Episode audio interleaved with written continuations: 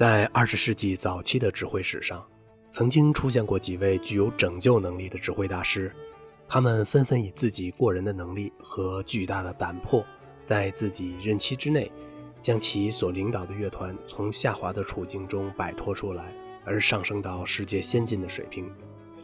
或将一个中等水平的乐团训练提高到世界一流的乐团水平上。这种例子在美国的交响乐团中表现得尤为突出。在本世纪初期，斯图科夫斯基就曾以自己超人的天才造就了日后誉满世界的费城交响乐团，而蒙特和库谢维斯基也以独特的魅力和风格为波士顿交响乐团的演奏涂上了更加艳丽的色彩。更为令人感叹不已的是，以严格和暴躁著称的赖纳，用自己奇异的力量使奄奄一息的芝加哥交响乐团重振雄风，一举成为世界顶尖的超级乐团。然而，与以上这些例子毫不逊色的，就是美国另一个著名乐团——克利夫兰交响乐团的兴衰。而使这个乐团走出低谷，理直气壮地迈入美国五大交响乐团的行列，就是杰出的匈牙利指挥家乔治·塞尔。乔治·塞尔于1897年出生在匈牙利的布达佩斯，但在年仅三岁时就随母亲一起迁居到了奥地利的维也纳，因此他早年一直在奥地利受教育。塞尔的音乐才华显露得很早，他七岁时就以作为小钢琴家而登台表演了。以后，塞尔随音乐家雷格尔、罗伯特·福斯特和门迪切夫斯基学习钢琴、音乐理论和作曲课程。很快，塞尔就成了一名出色的青年钢琴家和作曲家了。塞尔作为指挥家开始出现在指挥台上，是从他十六岁开始时的。当时，他已经开始指挥十分有名气的维也纳交响乐团了。第二年，即塞尔十七岁那年，他的名声已经很响亮了。加上他十岁时就作为钢琴独奏演员与维也纳交响乐团合作演出，因此年轻的钢琴家、作曲家和指挥家塞尔的形象就开始树立在人们的面前了。一九一七年，大作曲家兼大指挥家理查施特劳斯慧眼识才，发现了塞尔与众不同的音乐天才。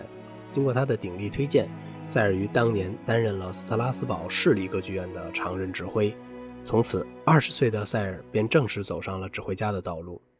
塞尔在其指挥生涯的前一半主要是在欧洲度过的，他曾在1919年到1939年的二十年中，先后担任了布拉格德国剧院、达姆斯塔特歌剧院、杜塞尔多夫歌剧院、柏林国立歌剧院、格拉斯哥苏格兰爱乐乐团和海牙交响乐团的常任指挥。此外，还曾在1927年担任了柏林高等音乐学院的教授。到1939年，塞尔离开欧洲来到美国定居前为止，塞尔已是欧洲音乐界中一个很有影响力的知名音乐家了。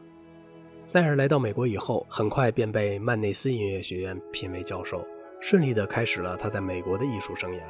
其实，塞尔也并不是初次来美国。早在1930年，他就在美国老资格的圣路易斯交响乐团中担任过短期指挥，并给美国听众留下了良好的印象。这次重来美国，塞尔则是想将自己后半生的艺术生涯完全扎根在美国的艺术土壤之中。1942年，他开始担任了著名的纽约大都会歌剧院的指挥，一直到1945年，塞尔都在这个歌剧院中工作。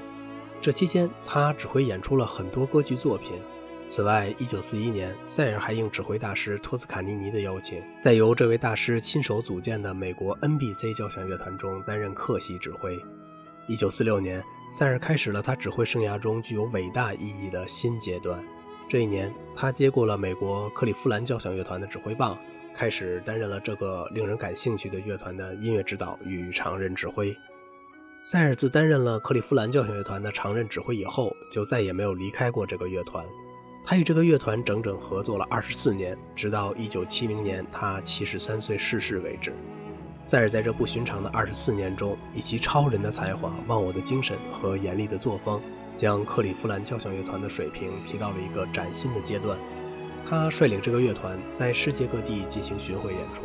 使克利夫兰交响乐团的名字成为世界交响乐团中最响亮的名字之一。塞尔虽然是一位在匈牙利出生的指挥家，然而他却是在奥地利受的音乐教育。早年的艺术活动也主要围绕着德奥地区而进行，因此塞尔实际上是一位很德奥化的指挥家。他在长期训练克利夫兰交响乐团时，也的确将那种严谨、精密和细腻的欧化风格带给了这个乐团。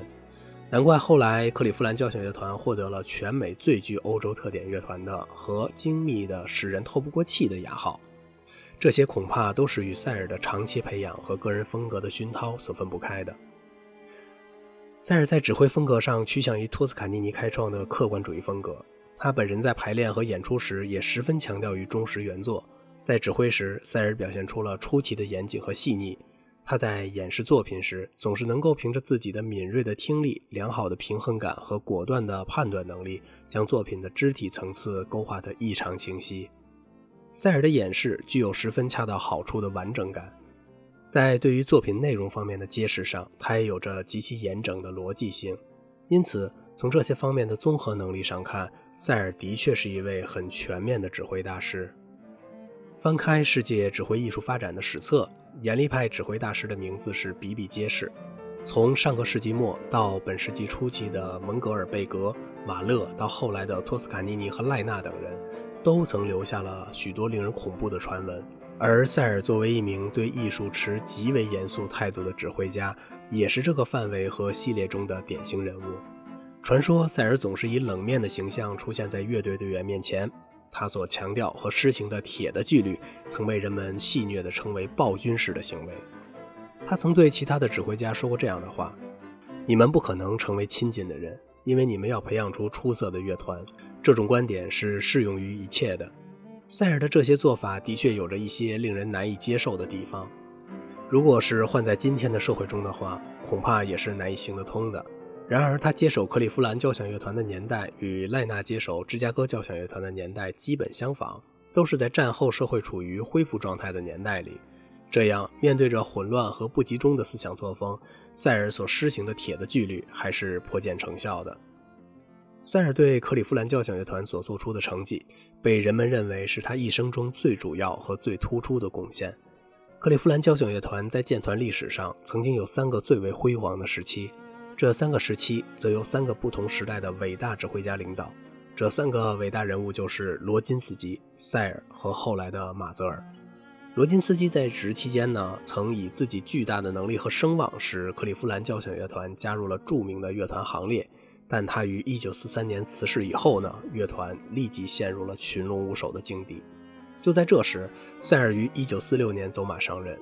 他在担任了该团的常任指挥以后，经过艰苦的努力和奋斗，终于力挽狂澜，将克利夫兰交响乐团领进了美国五大交响乐团的行列。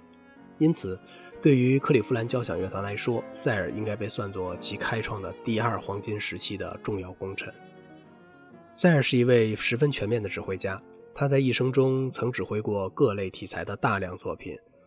他不但精于指挥古典和浪漫主义的经典作品，对于现代主义作品也有着十分令人信服的演示能力。在其指挥生涯中，曾经指挥首演过利伯曼的歌剧《佩内洛普》和艾克的歌剧《爱尔兰的传奇》。塞尔的指挥曲目异常广泛，其中包括各个国家作曲家的优秀作品。然而，作为接受德奥体系训练的指挥家，他还是最为善于指挥这种风格的作品。实际上，他对德奥体系中各个风格的作曲家的作品呢，都有着非常精辟的理解和掌握。例如，海顿、莫扎特、贝多芬、瓦格纳、理查施劳斯和马勒等人的歌剧及交响乐作品，都是塞尔精致的节目单上的内容。塞尔是一位勤奋的指挥大师，多年来他指挥克利夫兰交响乐团灌制了大量优秀的唱片，他的唱片价值极高，内容也极广，是今天唱片收藏家手中十分热门的宝物。他所灌制的贝多芬交响曲全集、贝多芬钢琴协奏曲全集，以及舒伯特的第八交响曲、第九交响曲和莫扎特许多交响曲的唱片，都是非常出色的演奏。塞尔作为一代宗师，已经离开我们很久了，然而人们始终还在津津乐道地评说他。特别是每当人们提到克利夫兰交响乐团时，都会不自主地想到他。这种永恒的印记，的确是真正的艺术大师才能留下的。他将永远向人们证明和展示塞尔纳杰出的指挥艺术和伟大的艺术贡献。好了，如果您喜欢这个小小的播客节目，请您点一下关注，谢谢。